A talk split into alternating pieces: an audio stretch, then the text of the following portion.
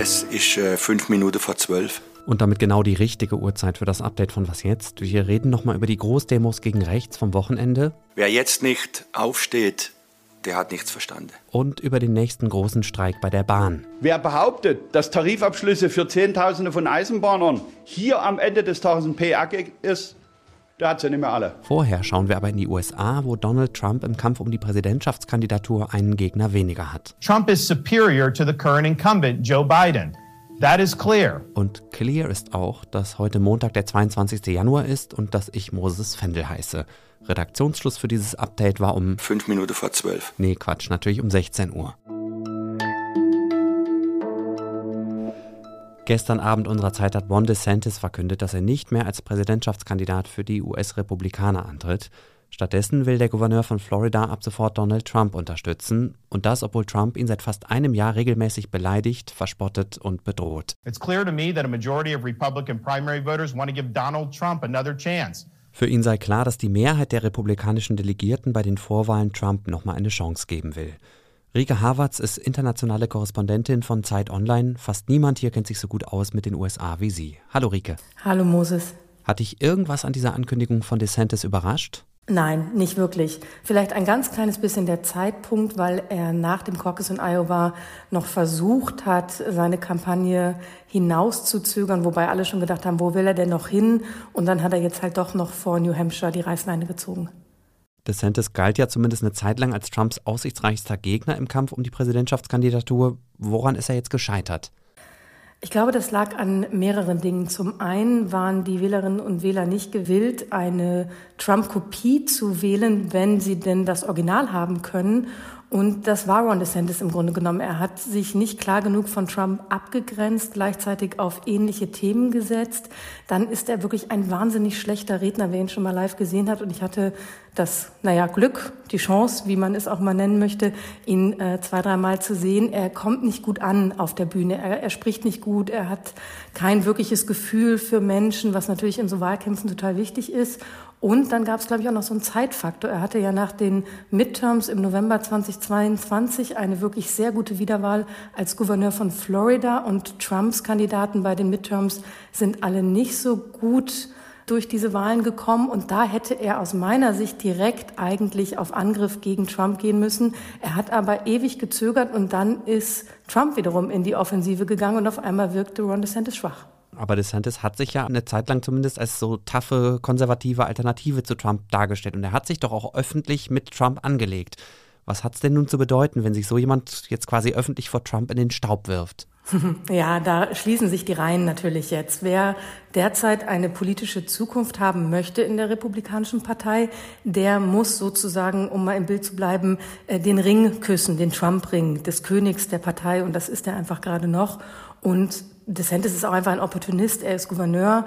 Er ist in seiner zweiten Amtszeit. Er ist noch jung. Er ist 45. Er möchte natürlich noch eine weitere politische Karriere haben. Und dafür muss er sich jetzt einfach hinter Trump stellen, weil Jemand anderen gibt es derzeit nicht in der Partei. Wie das dann in ein paar Jahren aussieht, wird man sehen. Aber dann wird man sich am ehesten daran erinnern, dass DeSantis seine Niederlage schnell eingeräumt hat und sich eben hinter Trump gestellt hat. Also eine Wette auf die Zukunft vielleicht auch ein Stück weit.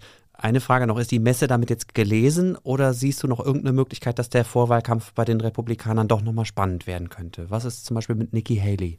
Ja, Nikki Haley ist jetzt die einzig verbliebene Kandidatin gegen Trump, wenn sie jetzt am äh, Dienstagnacht unserer deutschen Zeit in New Hampshire tatsächlich äh, gewinnen sollte. Dann könnte es nochmal spannend werden. Ich glaube nur nicht, dass sie tatsächlich Trump in New Hampshire noch überholt. Und dann könnte dieser republikanische Vorwahlkampf sehr, sehr schnell vorbei sein. Ich danke dir, Rike. Sehr gern. Und es soll keiner rumjammern hinterher, wenn er von einer autoritäre, rechtsnationalistische Gruppierung nachher regiert wird, wo die freiheitlichen Grundrechte, die wir uns hart, hart erarbeitet haben nach diesem Desaster 45, wenn die über den Bach rübergehen. Christian Streich, der Trainer des Fußball-Bundesligisten SC Freiburg, bei einer Pressekonferenz letzten Donnerstag. Bis zu eine Million Menschen haben übers Wochenende in ganz Deutschland gegen Rechtsextremismus und für die Demokratie demonstriert. Köln stellt sich quer! Berlin, hast die AfD! Demos gab es in allen 16 Bundesländern, die größten wenig überraschend in den vier größten Städten Berlin, Hamburg, München, Köln, aber eben auch in vielen kleineren Städten und auch in den drei Bundesländern, in denen die AfD bei den anstehenden Landtagswahlen stärkste Kraft werden könnte. Zum Teil war der Andrang so groß, dass die Demos abgebrochen werden mussten. Um die Demos und welche Bedeutung sie für unsere Gesellschaft haben, geht es auch morgen früh wieder hier bei Was Jetzt mit Hanna Grünewald.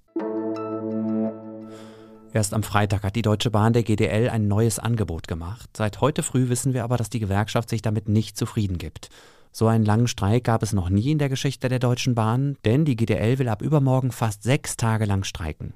Herr Seiler trickst und täuscht an der Stelle auch die Bahnkunden, nicht nur seine eigenen Mitarbeiterinnen und Mitarbeiter. Das ist Klaus Weselski, der Chef der GDL. Gemeint ist Martin Seiler, der Personalvorstand der DB. Aber was genau meint Weselski mit dem Vorwurf der Trickserei und Täuschung? Ein Teil des Angebots vom vergangenen Freitag ist, dass die Beschäftigten bei der Bahn eine Stunde weniger, nämlich nur noch 37 Stunden in der Woche arbeiten sollen. Seiler habe das aber an die Bedingung geknüpft, dass die Bahn ausreichend zusätzliche Mitarbeiter einstellen könne. Das ist aber nicht die einzige Sache, die Weselski stinkt. Er und seine Gewerkschaft wollen mehr, nämlich eine 35-Stunden-Woche. Außerdem weigere sich die Bahn über einen GDL-Tarifvertrag für Beschäftigte in der Infrastruktur überhaupt zu verhandeln. Da würde es dann zum Beispiel um die Menschen gehen, die im Stellwerk für die Sicherheit des Bahnbetriebs verantwortlich sind oder die in den Werkstätten die Züge warten. Herr Seiler muss sich langsam die Frage stellen, ob er als Verhandlungsführer überhaupt geeignet ist. Die GDL will erst wieder an den Verhandlungstisch kommen, wenn es keine Vorbedingungen gibt. Bundesverkehrsminister Volker Wissing von der FDP hat kein Verständnis für die neue Streikrunde. Auch der Fahrgastverband Pro Bahn hält den Streik für überzogen. Es gäbe zwar noch Reisende, die Verständnis für das Anliegen der Lokführer hätten, durch den Sechstagestreik dürfte sich das aber ändern, vermutet Pro Bahn. Was noch? Welches ist das gefährlichste Tier der Welt? Schätzen Sie mal. Es ist nicht etwa der Hai und auch nicht das Nilpferd, sondern die Stechmücke denn sie überträgt gefährliche Krankheiten wie Malaria. Als erstes Land der Welt hat heute Kamerun begonnen, systematisch Menschen gegen diese Tropenkrankheit zu impfen. Wie gefährlich die ist, macht diese Zahl hier deutlich. Weltweit sterben jedes Jahr ungefähr eine halbe Million Kinder an Malaria, sagen die Vereinten Nationen. Geimpft werden jetzt schwerpunktmäßig Babys, und zwar mit einem Impfstoff des britischen Herstellers GSK. Die Weltgesundheitsorganisation hat ihn schon vor mehr als zwei Jahren empfohlen, nachdem er zuvor an rund 900.000 Kindern in Ghana, Kenia und Malawi getestet worden war. Neben Kamerun wollen noch in diesem Jahr 19 weitere Länder ebenfalls Impfkampagnen gegen Malaria starten. Ich starte jetzt genau noch eine Sache, und zwar den Feierabend. Sie erreichen mich per Mail an wasjetzt.zeit.de. Morgen steigt ihr, wie gesagt, Hanna Grünewald in die Bütt. Ich bin Moses Fendel. Danke fürs Zuhören und bis bald.